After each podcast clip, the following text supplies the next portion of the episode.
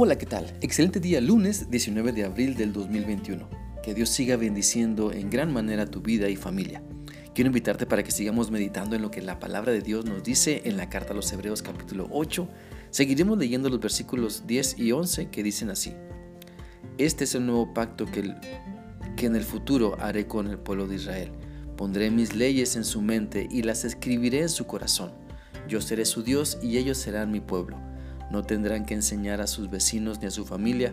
No habrá necesidad de que alguien les diga que conozcan al Señor, porque todos me conocerán, desde el primero hasta el último.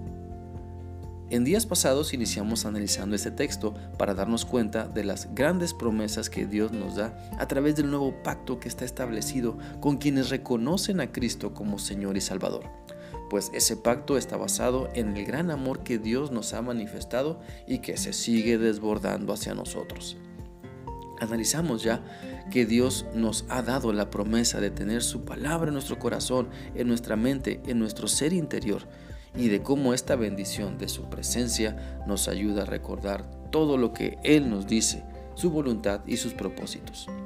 Continuando entonces con la siguiente promesa contenida en estos versículos de Hebreos, encontramos que Dios es fiel a su pacto porque nos afirma que a través de este nuevo pacto en Cristo, Él es nuestro Dios. Literalmente dice, Él será nuestro Dios y nosotros seremos su pueblo. ¿Sabes? Esta es una promesa recurrente en la Biblia. Las palabras yo seré su Dios y ellos serán mi pueblo las encontramos muchas veces en la Biblia porque el Señor quiere que creamos en esta maravillosa promesa. La Biblia dice en 2 Corintios 6:16, ¿y qué acuerdo hay entre el templo de Dios y los ídolos? Porque ustedes son el templo de Dios viviente. Como Dios dijo, habitaré y andaré entre ellos, y seré su Dios, y ellos serán mi pueblo. Dios al escoger entonces a la nación de Israel quería que su pueblo fuera peculiar, su, posesión atesorada. Sin embargo, podían perder todo esto si el pueblo se resistía a obedecer la ley de Dios. Dios le había ordenado a su pueblo que tenía que ser obediente, comportarse como hijos, seguir el ejemplo que Dios les estaba mostrando. Y ahora en el nuevo pacto que Dios ha establecido con todo aquel que cree que solamente Jesucristo salva, Dios establece su pacto y nos dice, yo seré tu Dios y tú serás mi pueblo.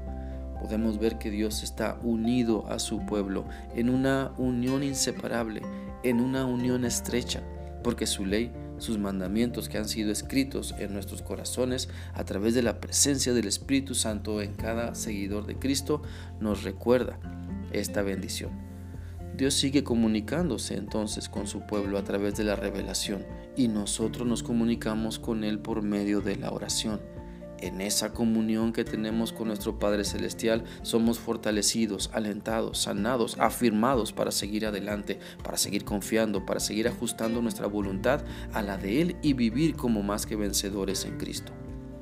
Es importante entonces entender también que Dios nos alienta, nos anima para que nos acerquemos a Él a través del nuevo pacto que ha establecido. Dios quiere que nos acerquemos al trono de su gracia con plena confianza. Hebreos 4:16 lo dice. Así que acerquémonos con toda confianza al trono de la gracia de nuestro Dios. Allí recibiremos su misericordia, encontraremos la gracia que nos ayudará cuando más la necesitamos. Y en esa confianza, en esa misericordia que hemos recibido por gracia, juntamente con nuestra salvación, nuestro Dios quiere que nos dirijamos a Él como nuestro Padre Celestial, porque somos hijos de su nuevo pacto, como también lo expresa esta alabanza. Vosotros, hijos del pacto de Dios, que de su gracia habéis oído, sus grandes hechos no echéis al olvido, ni, ni los juicios de su voz el Señor nuestro Dios, el único Dios.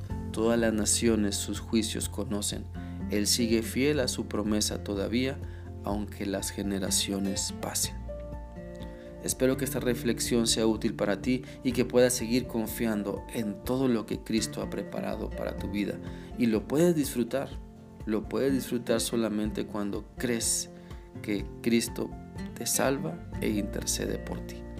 Que sigas teniendo un bendecido día. Que Dios te guarde. Hasta mañana.